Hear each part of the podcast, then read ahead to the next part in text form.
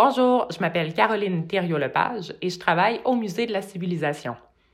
Quand on a créé le balado avec la langue, on avait aussi l'idée d'organiser des cabarets où les langues pourraient se délier devant public.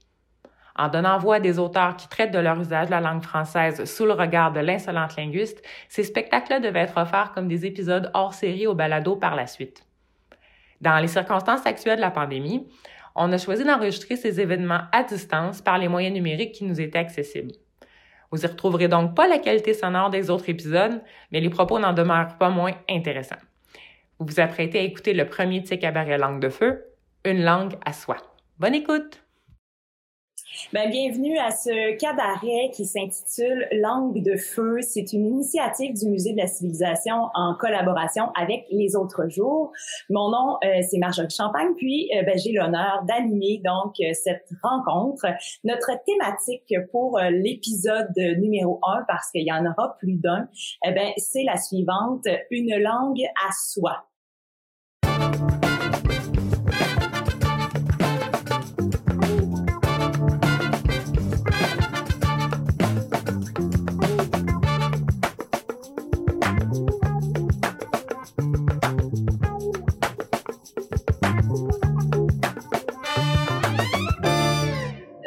S'intéresser à la question de la langue française, mais de manière plus spécifique aux libertés qu'on aime prendre, puisque ben, la langue française, c'est quand même une langue qui est très réglementée. Si on pense notamment à un exemple très concret, les participes passés, ben on trouve ça un petit peu tannant.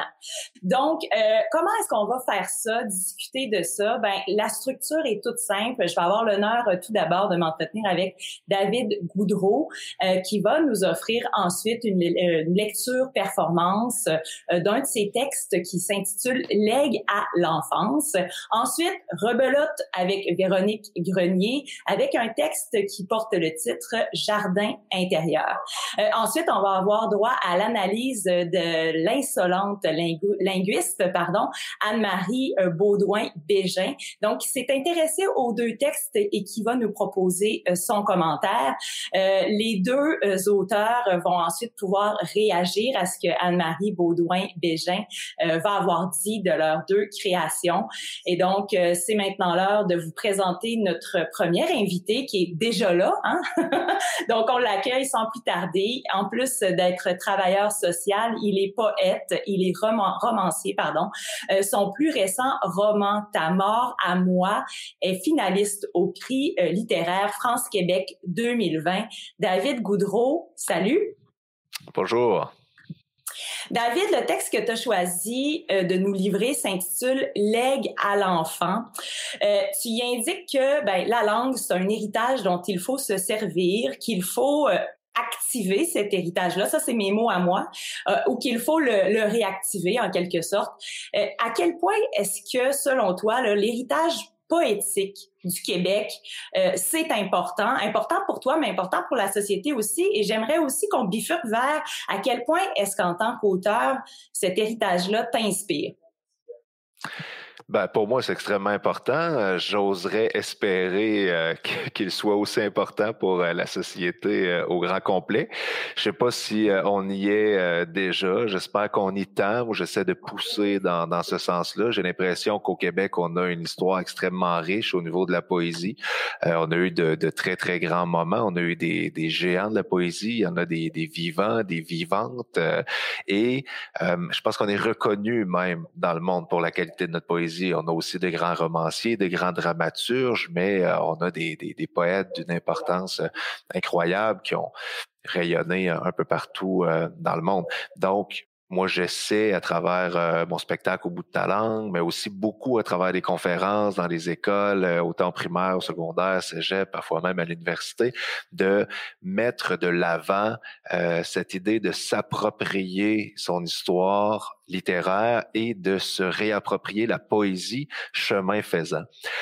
J'ai l'impression qu'il y a quelque chose dans, dans la poésie qui fait peur. Parfois, je peut-être dans euh, la difficulté pour certains de la comprendre, parce qu'on nous a beaucoup amené vers le texte en compréhension de texte, alors que la poésie, c'est pas tant fait pour être compris, mais plutôt pour être ressenti. Mmh. Et à partir du moment où on déconstruit quelques euh, réflexes, euh, disons, d'analyse de, de, texte, de, de texte, de recherche, euh, d'une structure très cohérente, précise, finalement, quand on apprend à ne pas être pris par la main pour se dans, un poème, ben, on s'y intéresse davantage et à partir de ce moment-là, ben, on peut, par curiosité, découvrir cette grande richesse euh, poétique qui est la nôtre. Moi, je mise beaucoup plus sur euh, la curiosité que euh, taper sur le clou de vous devriez le connaître, devriez vous intéresser. Comment tu peux pas me citer du Miron, du Marie-Huguet ou peu importe. Euh, donc, c'est, c'est un peu ma, ma réflexion. Moi, je m'y suis intéressé parce qu'on me l'a présenté à un certain moment d'une façon euh, intrigante. Puis j'essaie d'aller piquer la curiosité à mon tour euh, de l'autre côté pour transmettre ça à travers les classes, mais aussi avec mes propres enfants, donc avec qui j'essaie de, de, jouer avec la langue, de leur permettre d'avoir accès aussi à, à une poésie accessible. Euh, ouais, voilà, pour. Oui. Tu as, mentionné le fait qu'on t'a présenté ça de façon intrigante. Concrètement, comment ça s'est passé? Puis c'était à quel âge à peu près? Ben, moi, ça s'est surtout passé à l'adolescence. Je m'intéressais à la chanson, au rap, tout ça. Puis, euh, il y a eu euh, une enseignante, entre autres, euh, Francine Poitras, que je salue régulièrement, qui, qui finalement s'est intéressée non seulement à ce que j'écrivais, mais à ce que je lisais, puis qui m'a mis sur la piste de certains de certains auteurs. Puis, j'ai l'impression qu'elle s'est adaptée à moi plutôt qu'essayer de m'enfoncer des, des, textes un peu euh, compliqués euh, dans la gorge. Euh, moi, j'étais déjà un peu intéressé par la politique, euh, tout ça. Donc, passer par Godin, par exemple, ça avait, ça avait beaucoup de sens. De Godin, tu vas à Pauline Julien. Après, bon, ben, par la chanson, tu fais des allers-retours, chanson, poésie. Tu te rends compte qu'il y, y, a des liens entre tout ça. Puis, à force de de lire, ben, tu vas toujours explorer un petit peu plus loin. Puis moi, j'ai pas l'impression d'être rendu non plus euh, très loin dans, dans, ma démarche de lecteur, mais euh, j'ai quand même euh, quelques milliers de, de recueils de lus, puis j'en ai, j'espère, quelques dizaines de milliers devant moi à lire. Mmh. Mais l'essentiel, c'est justement d'avoir cet intérêt-là. Puis quand j'ai vu des gens comme ça qui utilisait ma langue, qui utilisait un français québécois avec tous ses québécismes, ses, ses, néologismes, avec des, des mots forts, avec des sacres, avec euh, quelque chose qui résonne pour moi, euh, ça m'a donné envie de toucher à ce matériau-là, euh, non seulement en tant que lecteur, d'essayer d'en découvrir euh, d'autres porteurs de ma langue et de son sens, mais aussi moi-même de me donner le droit de jouer avec cette langue-là, puis essayer de la réinventer à ma manière, à moi. Et, donc, en terminant, euh, aurais-tu des trucs à donner? Justement, tu disais que tu faisais des interventions avec tes enfants, des jeux avec la langue. Qu'est-ce que tu fais exactement?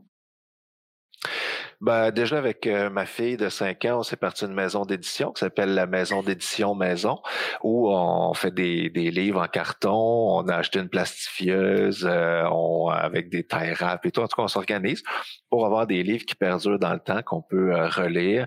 Et là-dedans, ben, moi, j'essaie toujours de partir de ses idées à elle, mais d'aller jouer un peu justement avec l'image, puis tranquillement, ben, lui, lui faire découvrir quelques figures de style lui, lui expliquer comment on peut euh, ajouter euh, quelque chose au texte en, en laissant l'imagination euh, complètement débridée, en jouant avec les, les, comparaisons, les métaphores, évidemment les hyperboles.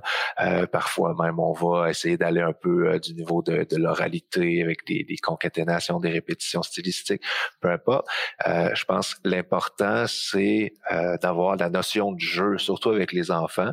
Puis après, euh, à l'adolescence, on peut aussi passer par le jeu, mais après, on peut y aller par l'intensité. Je pense que la poésie, ça a toujours résonné fort chez euh, les ados, puis c'est encore le cas aujourd'hui, parce qu'il y a quelque chose de condensé, il y a quelque chose de, de fort, d'affirmé, de puissant, parfois de garoché, mais ça, euh, ça leur parle moi, très honnêtement, les, les meilleurs poèmes qui ont été mis sur ma route dans les dernières années, c'était dans des polyvalentes ou dans des prisons bien plus que dans des recueils de poésie.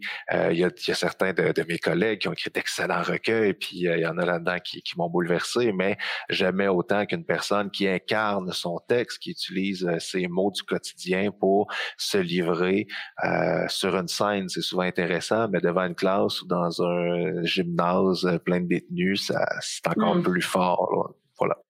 Ben, euh, David, ça met la table justement à ton texte que tu vas nous interpréter qui s'intitule Legs à l'enfant. Donc, euh, je te laisse euh, la parole. Merci. Embrasse ta langue, c'est mon présent à t'offrir, l'unique héritage à protéger. Je prends parole pour te la rendre, elle seule sauvera l'espace entre nous. Elle préservera l'espèce et l'espoir, car sonnera le glas des saveurs uniques dans nos vastes forêts six fois recyclées, sous le cadastre du dernier endroit, là où tu n'y seras pour rien, pourtant. La seule issue sera le courage. Prends chacun de nos mots sous ton aile. Ils t'érigeront des pans de réel où tu auras appui. En équilibre sur la mince ligne du sens, entre la mort et les vertiges inutiles, tu nommeras des matières se réalisant sous tes pas. Tu marcheras sur l'onde. La parole s'échappant avec toi de ta bouche et de ta condition désamorcera toute menace passée et future confondue, ici et hier. Le possible sous la dent, oroc, liberté, mammouth, révolution armée, tranquille, sexuelle, enceinte Bosnie, du pied du courant, vratacheux, canot, vilas, lasso, monolivine, maragamuche, et tam, dames, dit les dames. Excusez-la jamais. Reste fier. Toutes les réalités immuables situeront leur naissance entre tes tripes et tes lèvres, chuchotant l'incandescence à l'oreille des apeurés, bricolant des lendemains chantants aux soins palliatifs, poilant un pays avec les restants de nos maîtres. Tu n'auras de limite que les termes à inventer. Tu es déjà matière à surpassement. Sois le souffle balançant tes ancêtres pendus au bout des cordes de bois, devant chauffer les espérances de tout un peuple étourdi en cours de route à faire. Soit le vent alimentant les flammes de tous les moines immolés, de tous les bûchers du juste droit, de tous les lynchages organisés, chacune de leurs brûlures cotérise en profondeur le discours poli des crânes spacieux. Tu as quelque chose à dire, tu porteras le message et l'enfant, avance sans angoisse, tu es au moins aussi importante que l'horizon, c'est merveilleux et rassurant. Tiens tête, tiens cœur, ne crains rien, rien n'a jamais changé, il n'y a rien de grave à briser ici. Tu peux rouer tout ton sou dans les brancards et les vieux os. L'ordre des choses est inoxydable. C'est une propriété privée. Il faut se l'approprier, changer son titre, lui planter un drapeau au fond de la sémantique. Alors, même violé au fond de la cage rouillée des mathématiques inébranlables, dépossédé des choses qu'ils nomment, tu pourras encore leur offrir notre sourire. Tu auras le dernier mot. Bravo, merci beaucoup, euh, David. Euh, on s'imagine les applaudissements derrière suite à cette prestation. Dans ce cabaret qui, devait être devant public. Effectivement, et donc on peut s'imaginer qu'il y avait là, des centaines et des centaines de personnes à assister à cette performance magnifique. Merci, David. C'était vraiment elle bien. dans ma tête. Merci. Excellent. Euh, donc, on va passer à notre deuxième invitée qui enseigne la philosophie au niveau collégial. Elle est l'autrice d'Hiroshima, euh, de Chenou et Carnet de Parc aux éditions de Ta Mère, euh, ainsi que de Colle-moi, qui va être publié là, euh, très bientôt aux éditions de la Courte Échelle. Véronique Grenier, bonjour. Allô. le thème de ce cabaret euh, littéraire, c'est une langue à soi. Euh, qu'est-ce que ça évoque pour toi, une langue à soi? Je trouve que c'est donc bien une belle question, ça. Euh, ben, ça va rester une réponse, c'est toute subjective, là, mais euh, je pense que c'est une langue qu'on arrive à modeler pour que ce qui doit être dit puisse être dit. Je vais dire ça comme ça, là, ça a l'air bien évident, là, mais on dirait que je passe ma vie à balancer des évidences. Là, mais euh, de, de, manière personnelle ce que ça signifie. C'est-à-dire que des fois, j'ai j'ai déjà été une puriste, comme vraiment, là, plus jeune. J'écris depuis que je suis assez petite, là, puis j'étais une grande défenseuresse d'une façon, euh, anti-joual, tout ça, là, mais tu sais, mettons entre mes 13 et mes 19 ans, puis un petit peu après.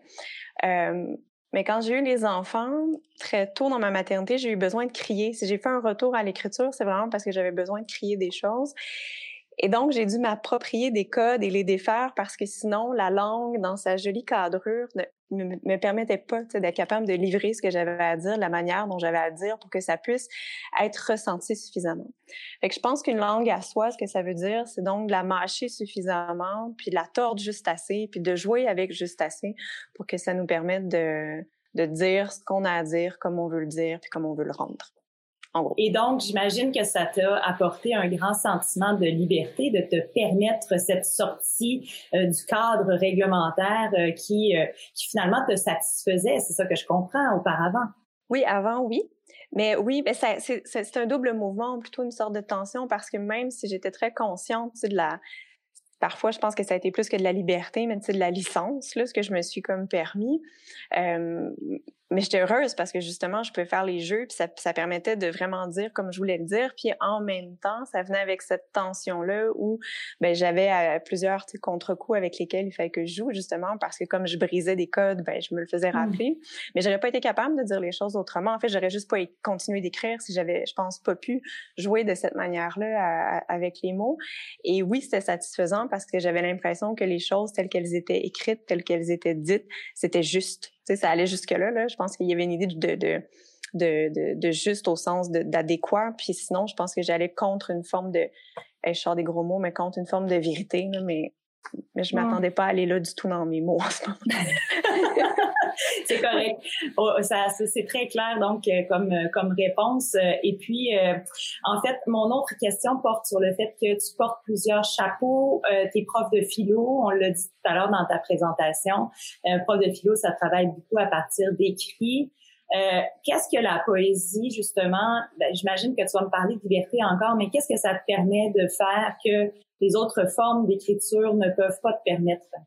Ça permet de dire parce qu'on peut tourner le coin rond, on peut dépasser la ligne. Je trouve que la poésie dit souvent vraiment mieux les choses que bien des traités de philo. J'en lis souvent mes étudiants même de la poésie là, euh, pour arriver à nommer des, des idées. Souvent, le fait de manière beaucoup plus juste parce qu'on va juste, on va directement dans l'émotion, on va directement dans, dans, dans l'idée, je pense souvent même dans ce qui est plus euh, plus viscéral, alors que souvent en philo, ben comme c'est souvent de l'ordre de la démonstration, on doit passer par toutes sortes de chemins en fait pour arriver à la à la conclusion avec les prémices. Puis ben mais la philo, ben, la pardon, la poésie, elle a pas besoin de ça. Elle.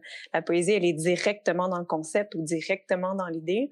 Fait qu'effectivement, ça a à voir avec la liberté, mais je pense que je vais revenir à cette idée-là aussi, que je trouve que la liberté, euh, pas la liberté, la poésie, elle est, euh, elle est plus juste. Tu sais, le, recueil sur lequel qui va sortir justement à courte échelle, qui devait sortir ce printemps, mais qui était euh, qui a été retardé. C'est pour les enfants, c'est de la poésie pour les tout petits. Puis j'en ai lu des extraits dans une classe où je suis allée faire un atelier, puis les petits minous, tu sais, ils venaient les yeux pleins d'eau parce que ce dont je parle beaucoup dans le recueil, c'est la séparation. Mais les enfants étaient quand même oh mais tu dis comment je me sens, tu sais, puis je la sentais le sais, l'effet de la communion, justement, là, ce que ça permet de, que, si j'avais fait avec des belles grandes phrases complètes, on y arrive vraiment moins. Fait que c'est ça. Je pense que la poésie permet une communion aussi encore plus forte que parce que c'est il y a un langage commun. Puis David le soulignait tout à l'heure. Souvent on a cette impression là que c'est triste parce que c'est ça l'a été longtemps, je pense que ça change, mais longtemps enseigné comme quelque chose d'assez élitiste finalement, où justement il y a 45 couches de sens compliqués. Puis j'en ai un peu contre ça, même si je l'apprécie beaucoup comme lectrice. Là. Mais je pense que ça l'a gardé ou ça l'a privé beaucoup de gens, en fait, d'avoir accès à cette manière-là de vivre le réel, puis de pouvoir transcender des émotions, parce que quelqu'un d'autre, peut-être quelque part, a eu le privilège d'être capable de placer ces mots-là de cette manière-là. Ouais. Euh, donc, on va euh, écouter euh, ta prestation, ce texte qui s'intitule Jardin intérieur. Donc, euh, on va être à même de constater justement que ben, tu apprécies justement cette certaine vérité ou liberté ou peu importe. donc, vas-y, on te donne la parole. Et vous allez y retrouver aussi quelqu'un qui m'a beaucoup, beaucoup influencé quand j'étais plus jeune. La neige a neigé on n'arrête pas de le dire. Devant chaque fenêtre givrée se rappelle. La neige a neigé. Les hivers sont longs, surtout par an. Dans la neige a neigé. Je sais pas si tu as déjà vu mon plancher. Mon plancher jonché de terre battue, de terre à graines. La neige a neigé et je voulais un jardin. Mon printemps intérieur. Un printemps à soi. Sarcler le plancher, suer dans le corridor, à courir les oiseaux. La neige a neigé, mais l'hiver meurt. Surtout celui en dedans. Tasse, retourne dans nos talons, attendre la suite de sa saison, la suite des choses, le reste du monde. Parce que le soleil chauffe. Je l'ai installé dans ma cuisine sur la table à manger. Tes nuits seront plus longues. J'ai volé le soleil parce que j'en pouvais plus. La neige a neigé pendant que je grattais le sol à genoux dans mon salon, à saliver un printemps et ses repousses et sa revie qui grille le petit mort, le petit ennui, le petit reclus. Mes membres tannés d'être crispés. J'ai volé le soleil dans le creux de ma main, quasi Mother of Dragons. Il s'est levé là. Dracaris, le continent de mon appartement, crisse le feu en fait soleil de table, brûle tout. Les cendres, c'est bon pour faire de la vie, germer du neuf, entre la cuisine et le salon, mes mains plongent et mêlent la terre, et je braille, je braille, haut de corps. Mes larmes fleuvent. La neige a neigé et tes nuits seront plus longues. J'ai avalé la lumière. Le printemps grimpe sur mes murs, la neige a neigé. Les souvenirs se creusent, s'enterrent et quelque chose en moi se déplie. Monte jusqu'au plafond. La bouche ouverte, je t'offre le jour, à ma convenance. La neige a neigé. Je suis le printemps, la saison, les éclats de vitres givrées qui nous bloquaient la vue sur ce qui nous attend. Voilà. Bravo, merci beaucoup. Euh, la foule en délire aussi, encore une fois, on l'entend, on l'imagine. Euh, merci beaucoup, Véronique Grenier, c'était magnifique. Et donc, j'ai compris qu'Émile Néligan était sans doute une de tes euh, influences, étant ben, plus jeune, mais peut-être encore aujourd'hui.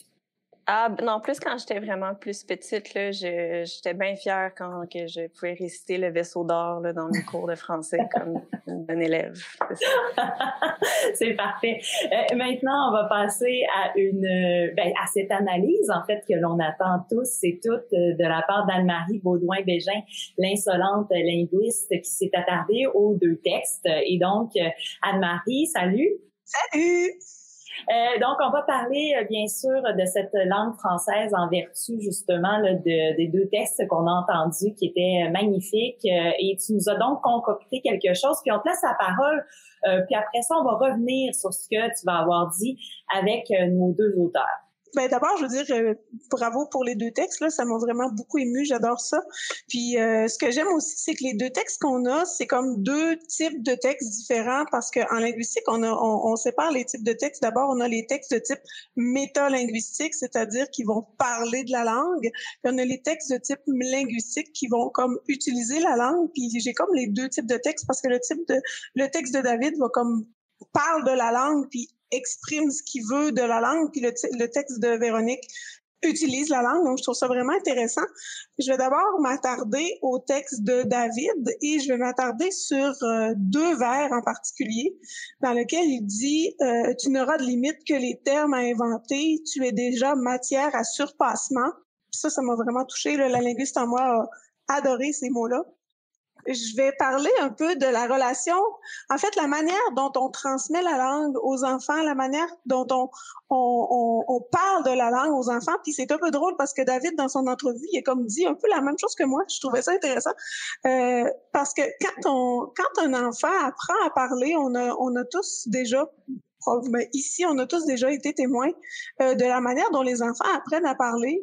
On est, on est tous pâmés sur la manière dont ils apprennent à parler parce que ces enfants-là, ce qu'ils font, c'est qu'ils font des essais, puis ils, ils, inventent des mots, puis on, on est comme témoins de la structure de la langue dans leurs essais. Par exemple, je me souviens que quand, quand j'avais une de mes cousines, quand elle était petite, elle avait dit, peux-tu me déprocher de la table? Parce qu'elle, elle avait compris que quand tu mets D devant un mot, ça fait le contraire. Puis j'avais aussi, moi, moi quand j'étais petite, j'avais dit que je voulais manger du steak trouvé au lieu de manger du steak caché. Parce que j'avais compris que c'était comme du steak caché. Ou des choses comme ça. Puis on trouve ça donc bien merveilleux. Puis on adore ça, les mots que les enfants inventent ou le, processus mental que les enfants font quand ils apprennent une langue. Puis là, ce qui arrive, c'est que quand les enfants arrivent à l'école, ben, qu'est-ce qu'on fait?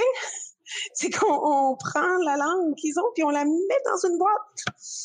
C'est ça qu'on fait, c'est qu'on on, on, on, les on leur enseigne que voici voici comment qu'on écrit, voici comment on parle, voici ce mot-là c'est pas bon, ce mot, il faut dire ce mot-là, faut faire ça, faut faire ça. Puis là on, on, on règle la langue on éteint un peu ce feu-là. Puis là, je tiens absolument, absolument à dire que je mets absolument pas la faute sur les enseignants, là. Je veux absolument pas. C'est un choix de société qu'on fait, en fait. C'est le programme, c'est il faut enseigner l'écrit, il faut enseigner les bons mots. Euh, et on, ce qu'on fait, c'est qu'on régule la langue, on, on leur enseigne à, à, faire ça. Voici comment on parle, voici comment on fait, voici comment on écrit. Mais l'idée qu'on a, c'est que c'est comme si quand les enfants arrivent à l'école, euh, on leur donnait le français. C'est-à-dire que on leur apprend le français, on appelle ça les cours de français. Et quand ils sont pas bons, on dit qu'ils sont pas bons en français. Alors que les enfants francophones, quand ils arrivent à l'école, ils ont déjà le français. C'est leur langue maternelle. Donc, qu'est-ce qu'on leur enseigne? On leur enseigne la norme du français écrit, on leur enseigne un certain registre de langue, on leur, on leur montre comment euh, comment gérer le registre de langue soignée, c'est-à-dire le registre de langue qui est plus valorisé socialement. On leur enseigne, euh, euh c'est tout à fait valable là, ce qu'on leur enseigne. C'est pas ça que je dis là, parce qu'il faut toujours que je mette des nuances à tout ce que je dis, parce qu'il y a des gens qui vont interpréter ça. Donc, je dis pas que c'est pas valable ce qu'on enseigne à l'école. Ce que je dis, c'est que il faudrait aussi peut-être ouvrir un peu plus la porte, parce que dire que euh, l'espèce d'image qu'on a du français, c'est seulement les règles, seulement l'orthographe, seulement cette manière de voir que ce qui est pas dans le dictionnaire, ce qui est pas dans le livre officiel, c'est pas du français ou c'est du mauvais français. Ben qu'est-ce que ça donne ça? Ben ça donne de l'insécurité linguistique. Ce que c'est, c'est quand on pense que sa manière de parler, sa manière d'utiliser la langue, c'est la mauvaise manière. C'est tout simplement ça. C'est-à-dire, c'est par exemple si moi j'utilise un mot dans, dans mon quotidien et je me dis oh non ça c'est pas le bon mot, c'est pas le bon mot français, j'utilise pas les bons mots dans ma vie. Donc ça c'est de l'insécurité linguistique. Alors que dans la réalité, ce qu'il faut savoir, c'est que ce qui est bon ou ce qui est mauvais dans une langue, ben, c'est des jugements sociaux, tout simplement. La preuve, c'est qu'il y, y, avait des mots jadis qui étaient les bons mots, puis aujourd'hui, c'est pas les bons mots. Donc, il y a eu un changement dans l'histoire. Donc, si ça peut changer dans l'histoire, ben c'est parce que il y a des choses qui changent. Donc, c'est pas c'est pas immuable ces, ces, ces, ces jugements-là. Donc, cette histoire-là de qu'est-ce qui est bon, qu'est-ce qui est mauvais, c'est des jugements sociaux, c'est des règles sociales, c'est des consensus sociaux. Mais de là à dire que euh, par exemple, ce mot-là, c'est un mauvais mot, emploie pas ça. Par exemple, mettons qu'un enfant dit char au lieu de voiture et il se fait dire non, non, non, non, ça c'est pas un bon mot. Ben, qu'est-ce que ça donne comme message? Ça donne que le message que son père, qui utilise char, utilise des mauvais mots. Alors, qu'est-ce qui arrive avec le mot char? Le mot char, c'est un mot qui appartient au registre familier, tout simplement. Alors qu'on aurait la possibilité d'enseigner les registres de langue dans cette situation-là. Donc, le message que je voudrais, c'est qu'on on met un peu plus de souplesse dans la manière dont on parle de la langue. Et la phrase dans le, le texte de David aussi, c'est que il te reste des mots à inventer, il te reste des, des choses à faire et tu as des, tu es déjà matière à surpassement. Donc, si on veut que les enfants puissent être matière à surpassement, justement, ben, il faut les laisser se surpasser ce qui m'amène au texte de Véronique, dans lequel euh, elle, parle euh, d'Émile. Elle utilise la phrase d'Émile Nelligan, la neige a neigé. Et ça, c'est une grosse, grosse licence poétique. Moi, je vais parler de la licence poétique par rapport. Euh, c'est drôle parce que Véronique a, utilisé le mot licence dans son euh, dans son commentaire. Et c'est de ça que je vais parler pour le texte. Et c'est aussi un peu, dans le texte de David aussi, il a fait référence un peu à ça, c'est les permissions qu'on se donne. La licence poétique, c'est euh, les permissions que les poètes peuvent se donner quand ils écrivent des poèmes. C'est-à-dire que euh, en poésie, on a le droit de ne pas obéir aux règles. Par exemple, la neige a neigé. Le verbe neiger, c'est un verbe impersonnel on dit toujours il neige. Selon les règles de la grammaire française, normalement, la neige enneigée serait une faute. Mais étant donné qu'Émile Nelligan, c'est un poète, ben, il s'est permis d'écrire La neige enneigée. En plus, c'est une, répétition. Là, on n'aime pas les répétitions, on n'aime pas les redondances, supposément. Donc, il s'est permis ça et c'est devenu un grand poème qu'on aime, qu'on aime et, qu'on répète. Donc, La neige a neigé, c'est une licence poétique. Mais même si euh, c'est une licence poétique, étant donné que c'est un grand, grand, grand poète, c'est presque plus une licence poétique. Mais Véronique, ce qui je trouve intéressant, c'est que dans son poème, elle en a fait une double licence poétique parce qu'elle l'a pas employé dans le sens d'Émile Nelligan. C'est que dans ce poème, euh, le sens qu'elle a utilisé, c'est que la neige a neigé, c'est-à-dire qu'elle a fait sa job de neige. La neige a tellement neigé que c'est rendu le printemps. Parce que c'est pas ce sens-là dans, dans, le poème d'Émile Nelligan. Donc, il y a une double licence poétique. Euh, il y a aussi euh, Saliver le printemps, qui est une autre licence poétique. Et il y a Mes larmes fleuves, donc le verbe fleuver, qui est une création.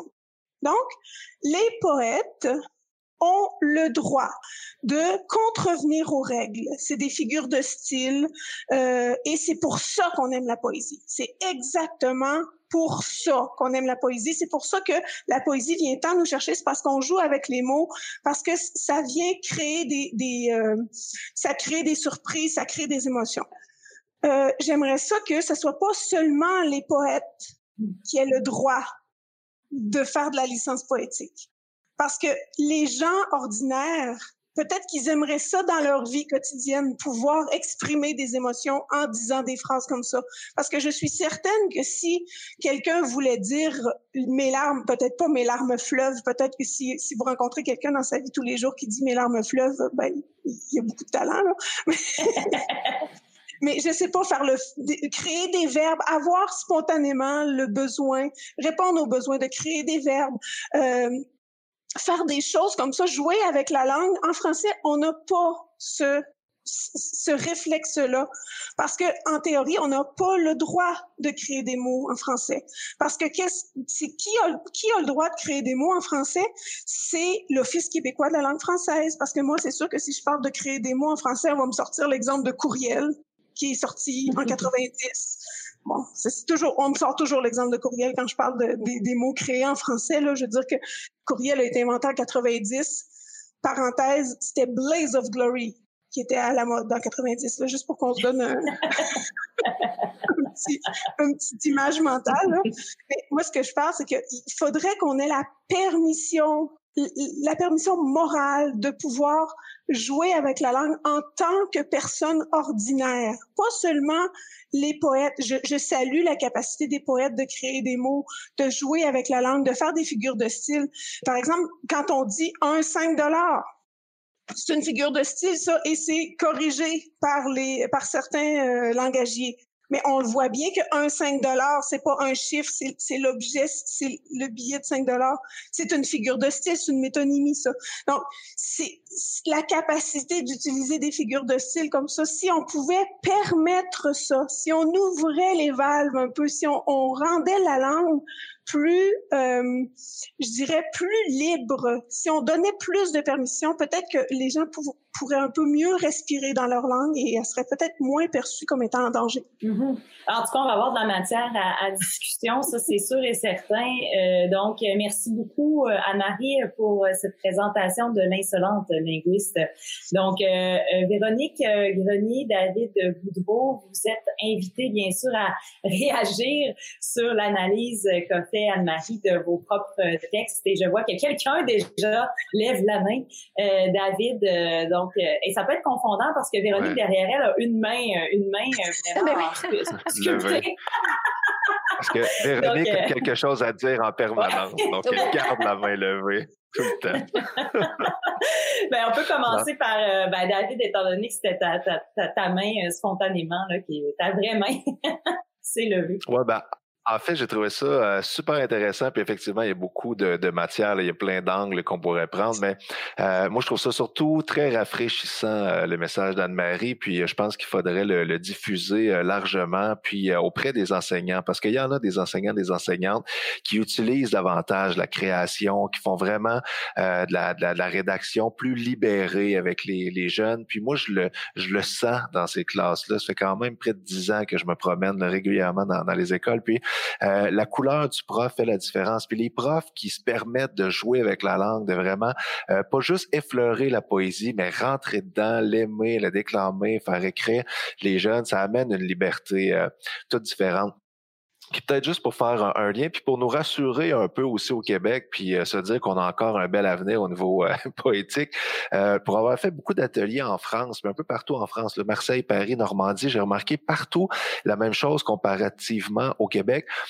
c'est quand même plus rigide en France mmh. qu'au Québec. Au Québec, les jeunes sont un peu insécurisés quand on leur dit là, faut inventer des mots, faut trouver des, des images, faut jouer tout ça. ok, ils sont, sont pas sûrs, mais ils y vont. En France, euh, j'ai rencontré des, jeunes terrifiés à l'idée de déconstruire un mot ou de jouer avec la langue. Oui, mais monsieur, euh, comment on fait, puis combien de pieds, puis est-ce que c'est un quatrain, puis il y en a pour qui c'est très difficile de même penser à utiliser le, le, le verre libre. Donc, euh, j'ai l'impression qu'au Québec, on est quand même là-dessus euh, encore euh, un peu prêt à jouer avec ça. Peut-être que pas tout le monde l'est, peut-être qu'il y, a des gens qui sont plus à cheval là-dessus, qui sont plus rigides, mais je pense qu'on peut encore le faire. Et si je peux me permettre un dernier commentaire, même si, bon, le dernier exemple officiel, c'est courriel qu'on qu'on rabâche tout le temps, pour m'être promené aussi un peu au Québec, j'ai découvert dans chaque région des mots qui, qui, moi, m'ont enchanté. dans la dernière année, j'ai découvert au Saguenay euh, des jeunes qui utilisaient euh, spontanément dans leur poème le mot défouré. Puis ça, c'était un coup de cœur incroyable, moi, défouré. Euh, surtout que ça n'a aucune connotation sexuelle.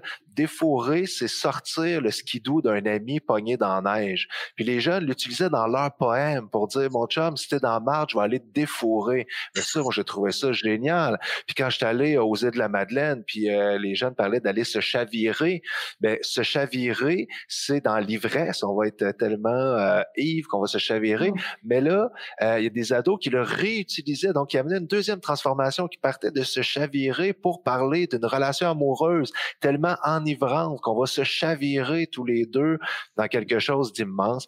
Et là, euh, moi, à ce moment-là, je suis dans la poésie, le trempé dedans avec des bonbons dessus, puis c'est le bonheur, là, parce qu'on est vraiment dans non seulement se réapproprier sa langue, mais la mettre en poème, puis lui donner un, autre sens.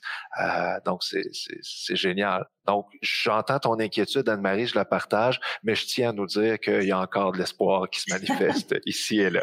Ben, David, c'est vraiment, en tout cas, le, chavirage d'amour euh, vraiment m'a donné des frissons. Je trouve que c'est vraiment beau comme, euh, comme expression puis comme anecdote d'ailleurs.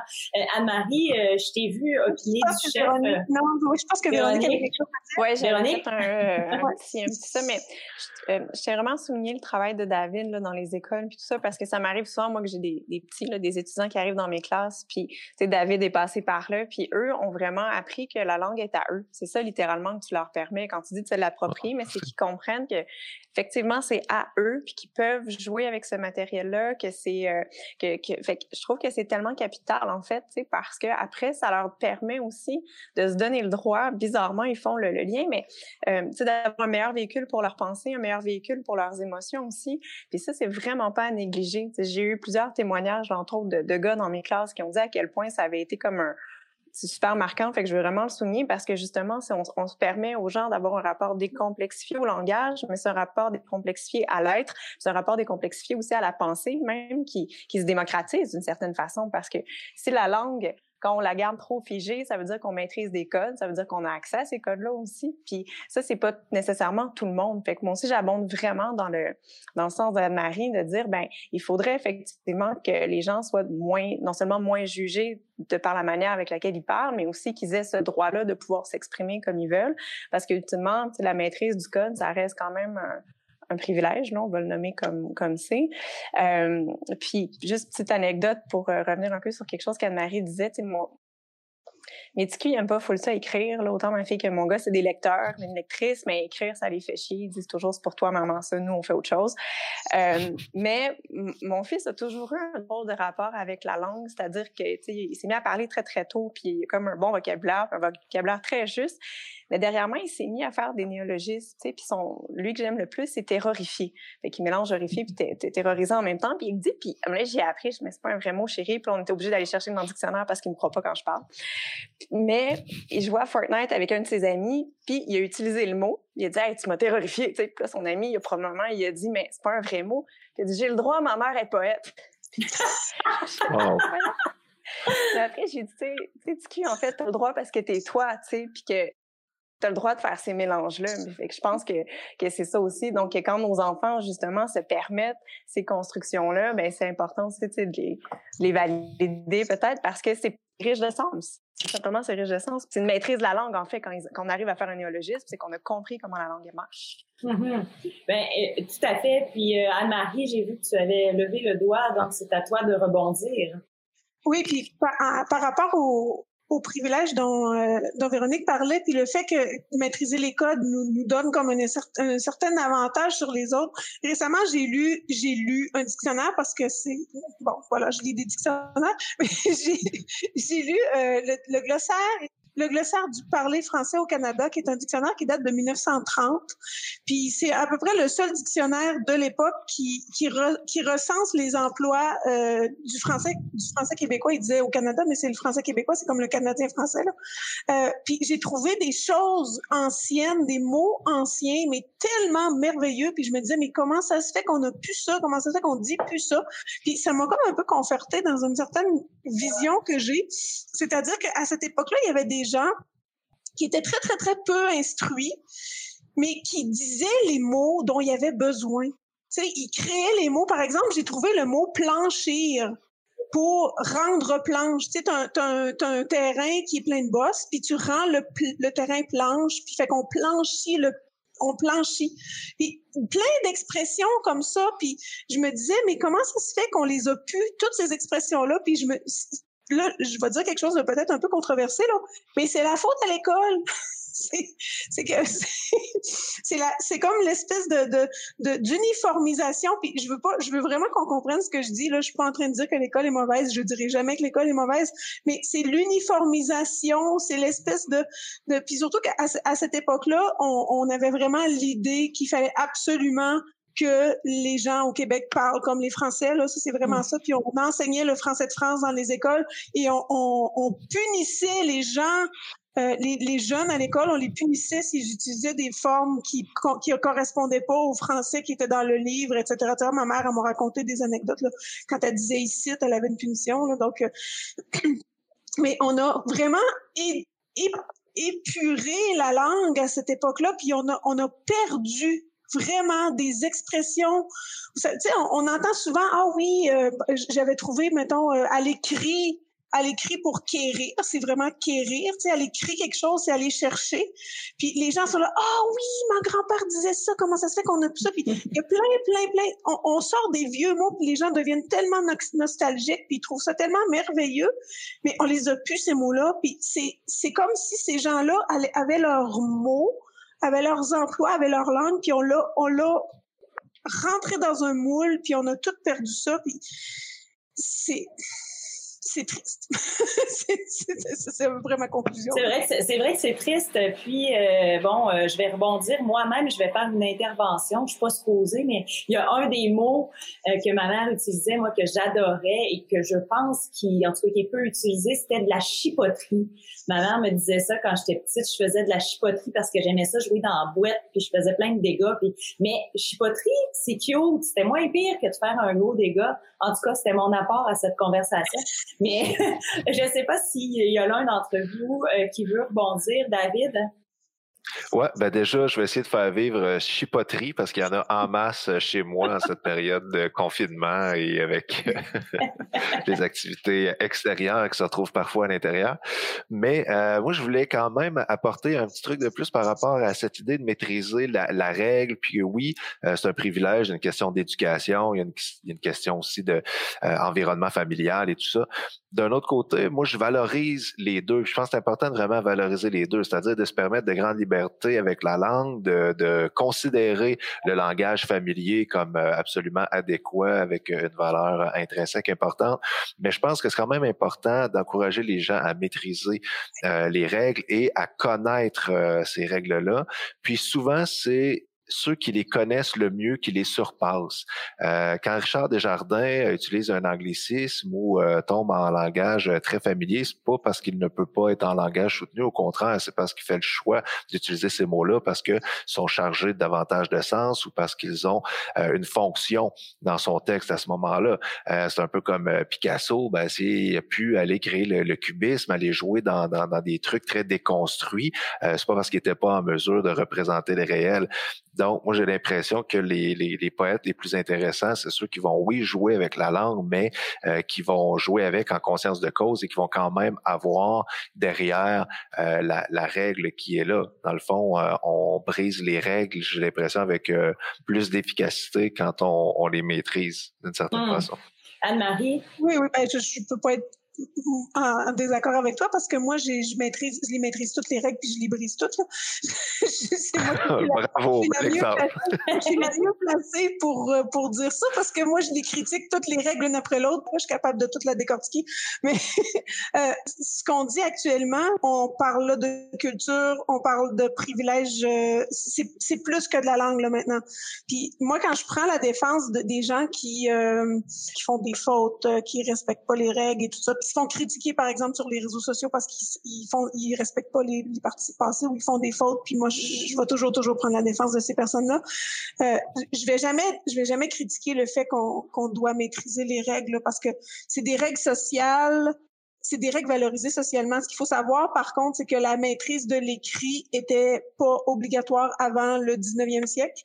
Donc, si on, si on sait ça, on peut peut-être relativiser cette connaissance-là des règles parce que est-ce qu'on parle des règles comme on, maîtrise les règles de l'écrit, c'est-à-dire on est capable de euh, accorder nos verbes, on est capable de accorder nos participes passés, ou on maîtrise la structure des phrases, on maîtrise la syntaxe, on maîtrise les les figures de style, parce que là on est dans un autre niveau de la langue. Puis moi quand je dis qu'on devrait aller plus en profondeur quand on enseigne la langue, c'est de ça que je parle, parce que quand on enseigne la langue, on fait tout entrer ensemble. On va parler du vocabulaire, on va parler de la syntaxe, on va parler des accords, on va parler de la sémantique, puis on met tout ça en même temps.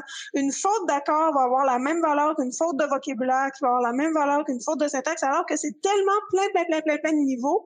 Puis je veux dire, moi, dans ma tête, quelqu'un qui met pas deux S, fait une faute d'orthographe, c'est de la décoration, les fautes d'orthographe. Là. C'est, on peut du jour au lendemain décider qu'un, mot, qu'un oignon prend pas de I. Donc, si tout le monde décide qu'un oignon prend plus de I, Alors que les fautes de syntaxe, la syntaxe, c'est très, très, très en profondeur dans la langue. C'est, c'est, et là, on peut jouer avec la syntaxe. Donc, c'est, c'est complexe comme analyse et euh, c'est sûr que plus on lit plus on est en contact avec des écrivains, plus on est en contact avec des, des, poètes, des gens qui ont joué avec la langue, là, on est en mesure de mieux connaître ça, c'est certain, mais ça, c'est plus une question de culture. C'est plus une question beaucoup plus large que juste maîtriser la langue, à mon avis. Est-ce que Véronique veut réagir euh, à ce propos-là? Ben, à part de dire que je suis d'accord, là. effectivement, je le, je le reconnais, puis je le vois, puis je, je pense que les niveaux sont, sont importantes. Puis je pense que effectivement, pour revenir aussi sur ce que ce que David disait, euh, puis ça rejoint aussi ce qu'Anne-Marie dit, c'est-à-dire qu'à quelque part, si on est vraiment capable d'inventer des nouveaux mots puis de briser la règle de manière efficace puis que l'acte performatif de langage persiste en fait puis qu'il soit compris puis que le sens soit là ben oui c'est parce que ça impliqué qu'il y avait comme une maîtrise en arrière puis oui une culture aussi en arrière tu sais si on peut avoir des référents larges par exemple dans un dans un texte où euh, euh, être capable donc de, de, de jouer avec les codes, c'est parce qu'on les connaît. Sinon, ben souvent ça, ça, tombe, ça peut tomber un peu à plat, puis ce sera pas efficace, puis ça sera pas bien compris, puis ce sera pas bien rendu.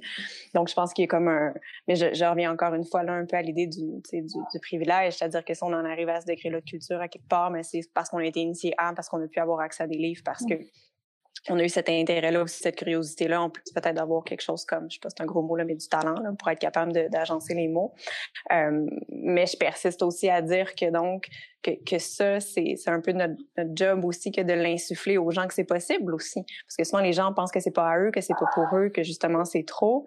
Puis, tu sais, je sais c'est ça que pour revenir au travail de David, parce que c'en est un dont j'entends beaucoup parler, euh, que que ce que lui permet, c'est de dire à toutes sortes de gens que c'est possible sais, qu'on peut aimer la langue, qu'on peut lire des livres, qu'on peut lire Miron, qu'on peut lire tout ça, qu'on peut parvenir à comprendre, puis nous aussi, ça peut être à nous.